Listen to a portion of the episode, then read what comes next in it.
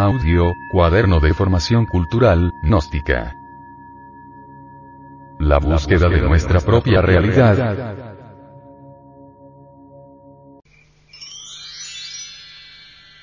Segunda parte.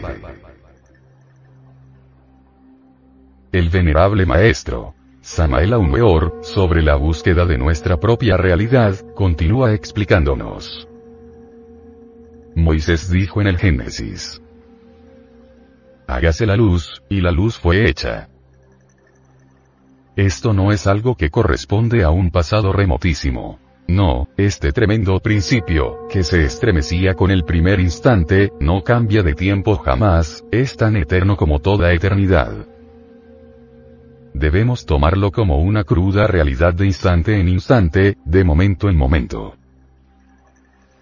Recordemos nosotros a Goethe, el gran iniciado alemán.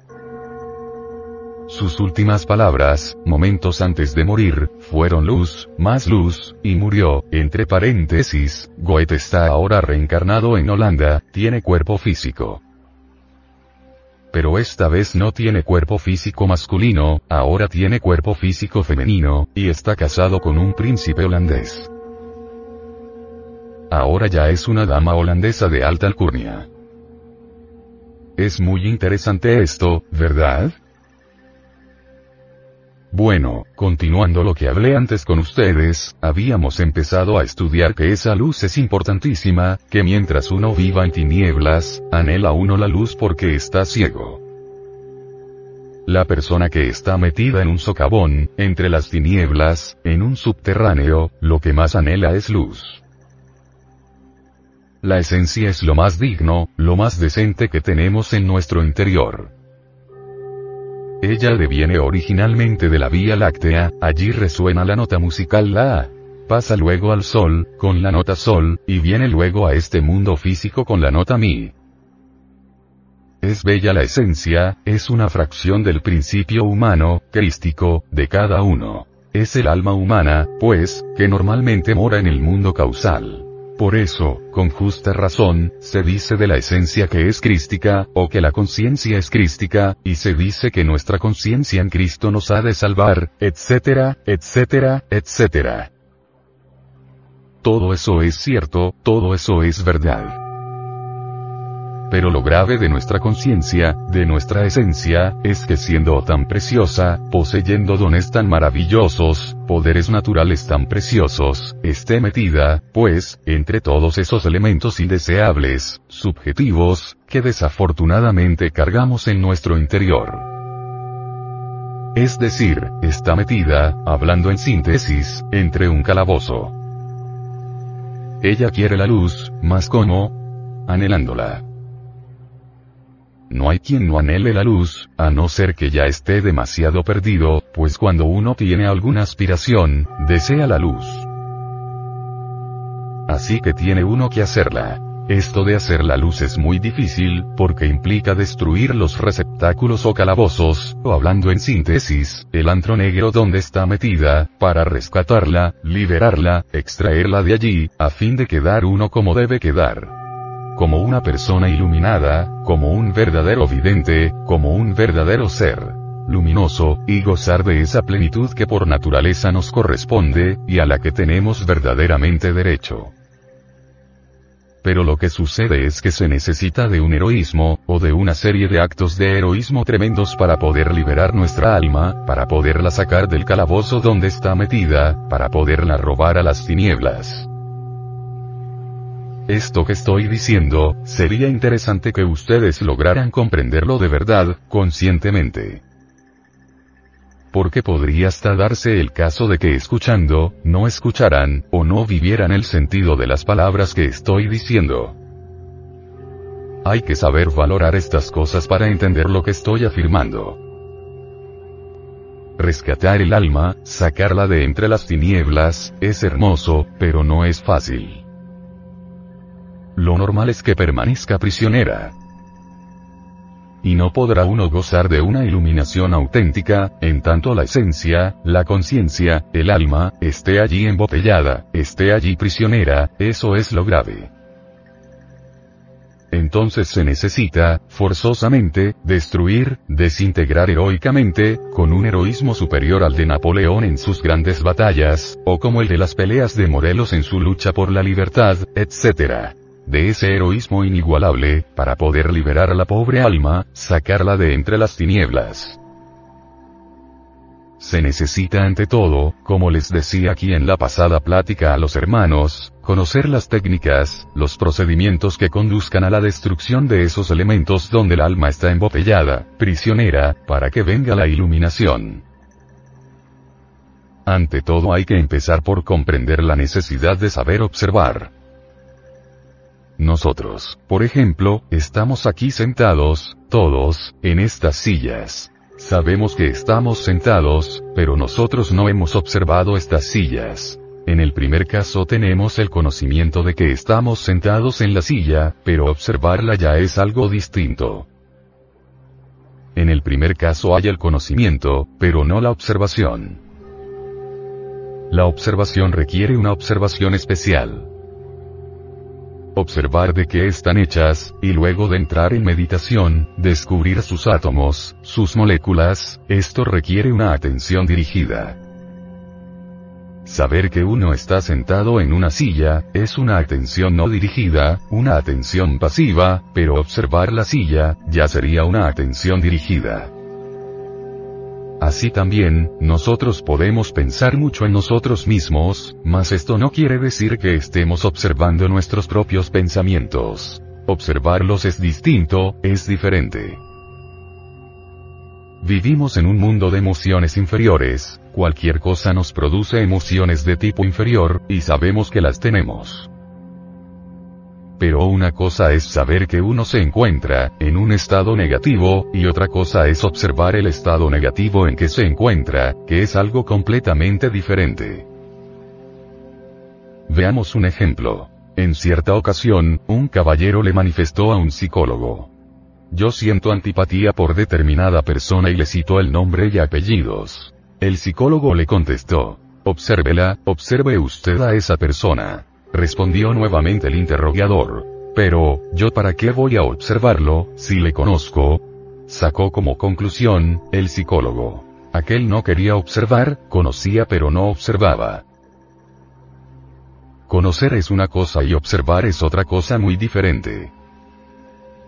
Uno puede conocer que tiene un pensamiento negativo, pero eso no significa que lo esté observando sabe que se encuentra en un estado negativo, pero no ha observado el estado negativo. En la vida práctica vemos que dentro de nosotros hay muchas cosas que deberían causarnos vergüenza.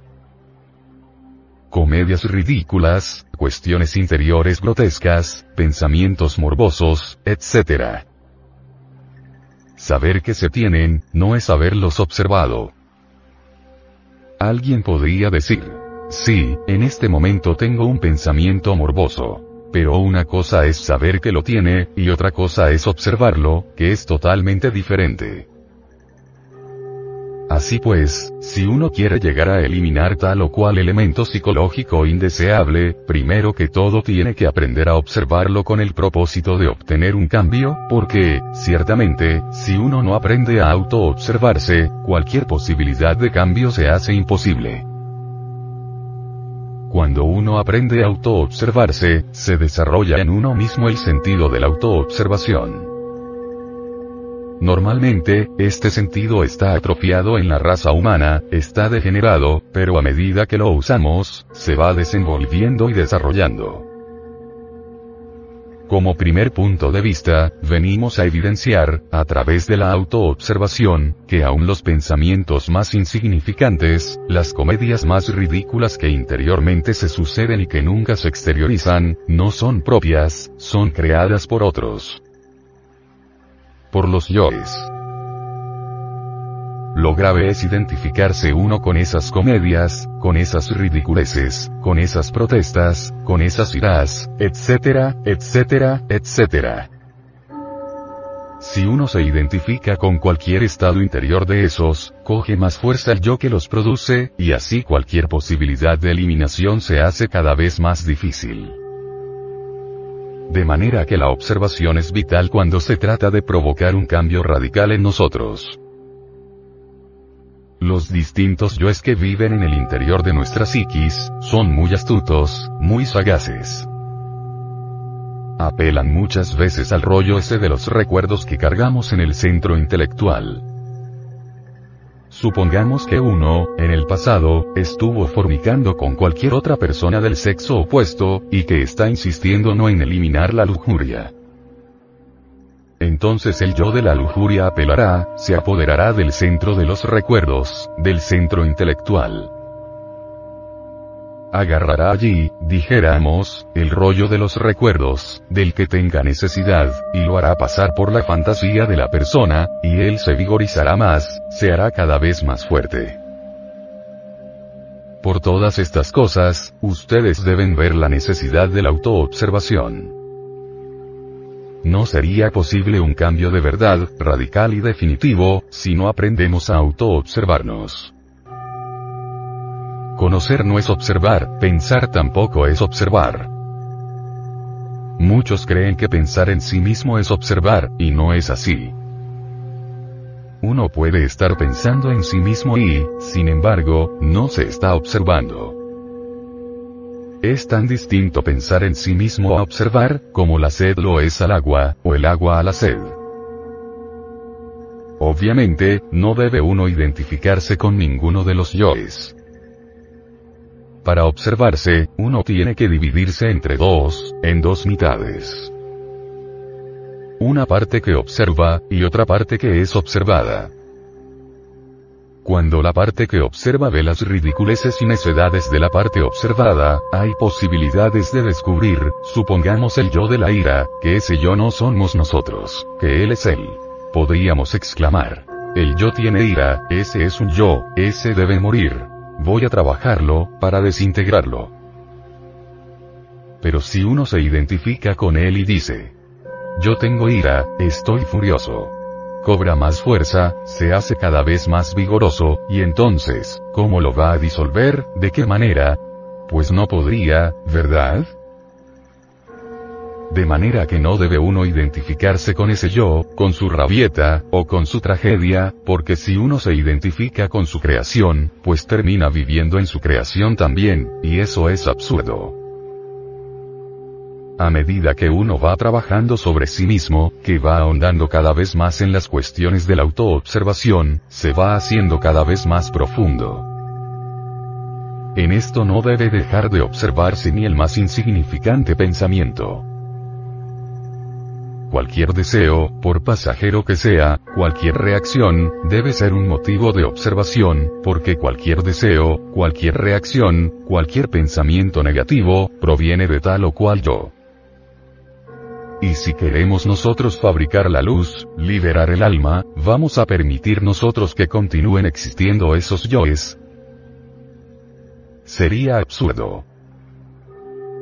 Si es luz lo que nosotros queremos, si de verdad estamos enamorados de la luz, pues tenemos que desintegrar los yoes. No queda más remedio que volverlos polvo, y no podríamos volver polvo lo que no hemos observado. Entonces necesitamos saber observar.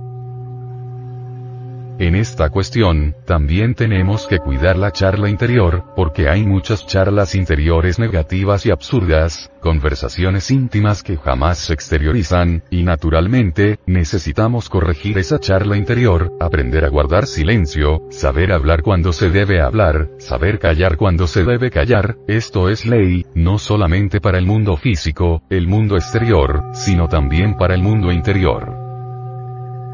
Las charlas interiores negativas, más tarde se vienen a exteriorizar físicamente. Por eso es tan importante eliminar la charla interior negativa, porque perjudica, hay que aprender a guardar el silencio interior. Normalmente se entiende por silencio mental, cuando uno vacía la mente de toda clase de pensamientos, cuando uno logra la quietud y el silencio, de la mente a través de la meditación, etc. Pero hay otra clase de silencio. Supongamos que se presenta ante nosotros un caso de juicio crítico, con relación a un semejante y, sin embargo, mentalmente guardamos silencio, no juzgamos, no condenamos. Nos callamos tanto externamente como internamente, en este caso, pues, hay silencio interior. Los hechos de la vida práctica, al fin y al cabo deben mantenerse en íntima correspondencia con una conducta interior perfecta. Cuando los hechos de la vida práctica concuerdan con una conducta interior perfecta, es señal de que ya vamos nosotros creando, en sí mismos, el famoso cuerpo mental. Si ponemos las distintas partes de un radio o de una grabadora sobre una mesa, pero no sabemos nada de electrónica, pues tampoco podremos captar las distintas vibraciones insonoras que pululan en el cosmos. Pero si mediante la comprensión unimos las distintas partes, tendremos el radio, tendremos el aparato que puede captar los sonidos que de otra forma no captaríamos.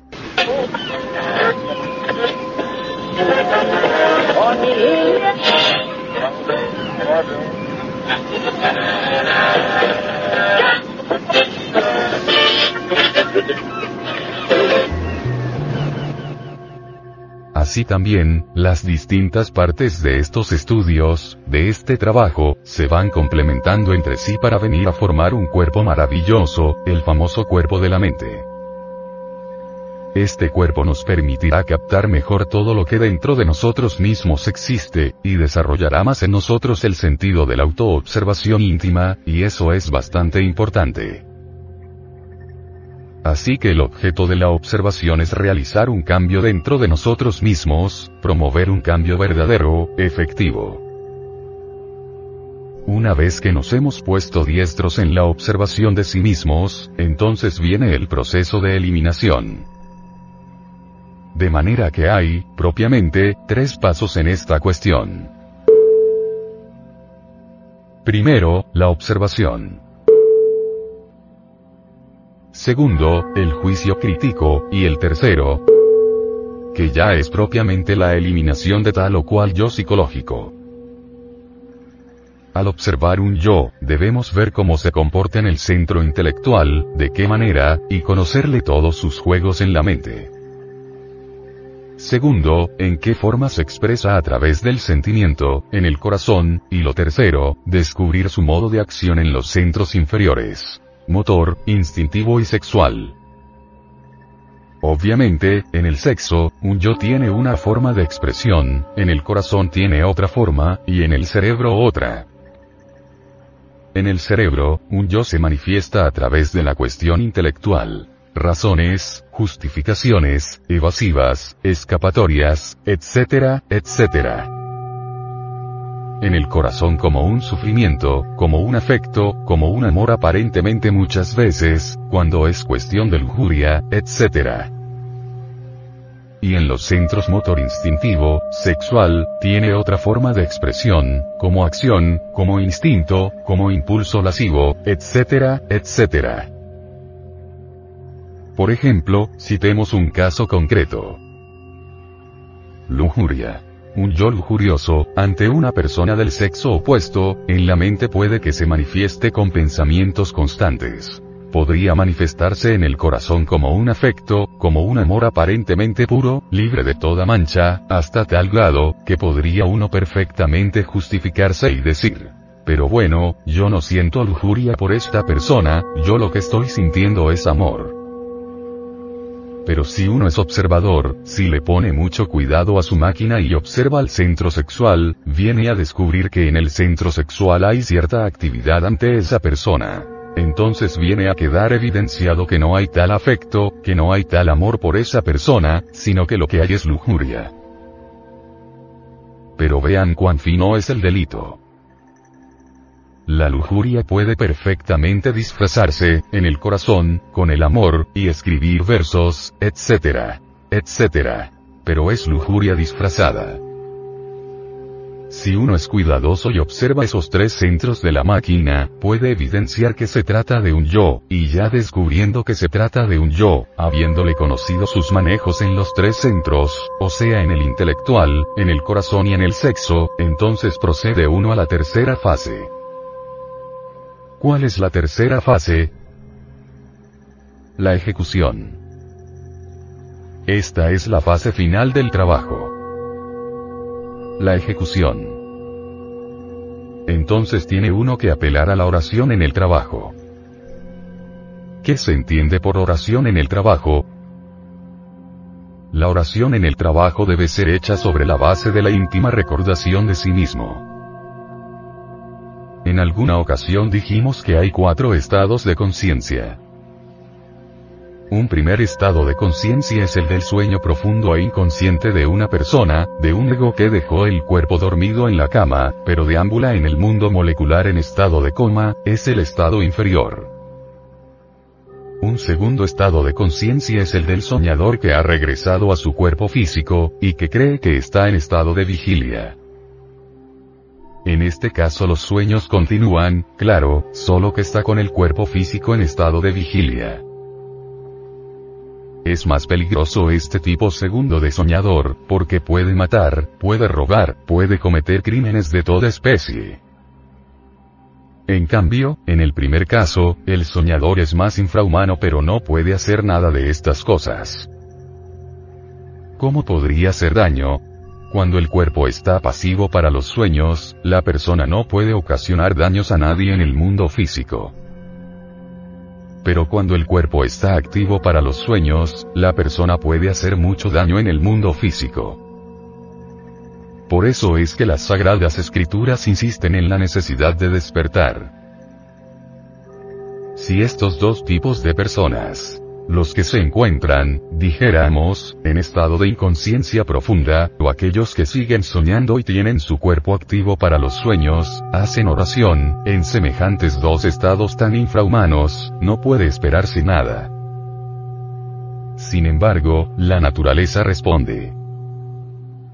Por ejemplo, un inconsciente, un dormido hace oración para arreglar un negocio, pero puede que sus yoes, que son tan innumerables, no estén de acuerdo con lo que él está haciendo. Es tan solo uno de los yoes el que está haciendo la oración, y los otros no han sido tenidos en cuenta. A los otros puede que no les interese tal negocio, que no estén de acuerdo con esa oración, y pidan en la oración exactamente lo contrario para que ese negocio fracase, porque no están de acuerdo.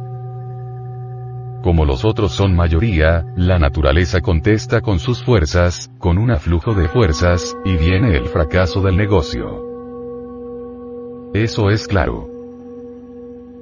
Entonces, para que la oración tenga un valor efectivo en el trabajo sobre uno mismo, tiene uno que colocarse en el tercer estado de conciencia, que es el de la íntima recordación de sí mismo, es decir, de su propio ser.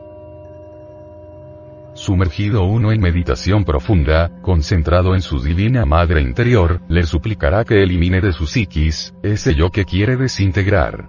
Puede que la Madre Divina en ese momento actúe, decapitando tal yo, pero no con eso se ha hecho la totalidad del trabajo. La Madre Divina no lo va a desintegrar instantáneamente todo. Habrá necesidad, si no se desintegra todo, de tener paciencia. En sucesivos trabajos, a través del insistir, lograremos que tal yo se desintegre lentamente, que vaya perdiendo su volumen, de tamaño. Un yo puede ser espantosamente horrible, pero a medida que va perdiendo volumen, se va embelleciendo. Después tiene la apariencia de un niño, y por último se vuelve polvo. Cuando ya se ha vuelto polvo, la conciencia que estaba medida, embotellada, embutida dentro de ese yo, queda liberada. Entonces la luz habrá aumentado, es un porcentaje de luz que queda libre. Así procederemos con cada uno de los yoes. El trabajo es largo y muy duro.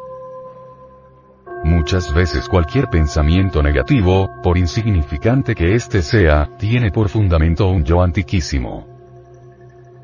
Ese pensamiento negativo que llega a la mente, nos indica que de hecho, hay un yo detrás de ese pensamiento, y que ese yo debe ser extirpado, erradicado de nuestra psiquis. Hay que estudiarlo, conocerle sus manejos, ver cómo se comporta en los tres centros.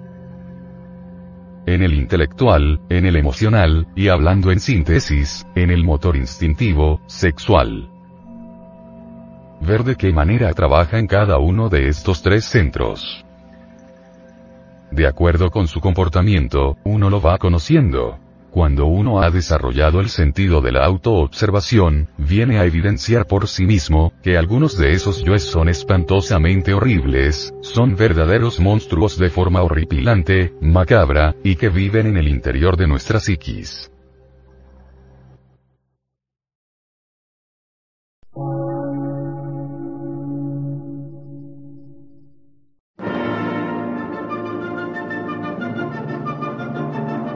Emisora, gnóstica, transmundial. Por una nueva civilización y una nueva cultura, sobre la faz de la Tierra.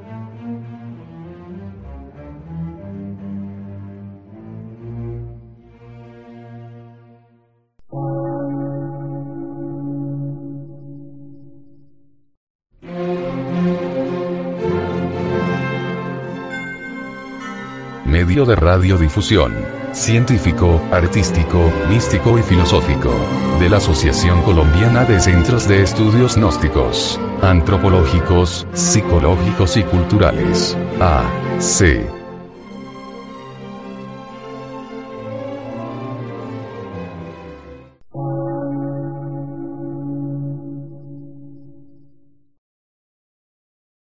Lectura en movimiento. Difusión sin fronteras.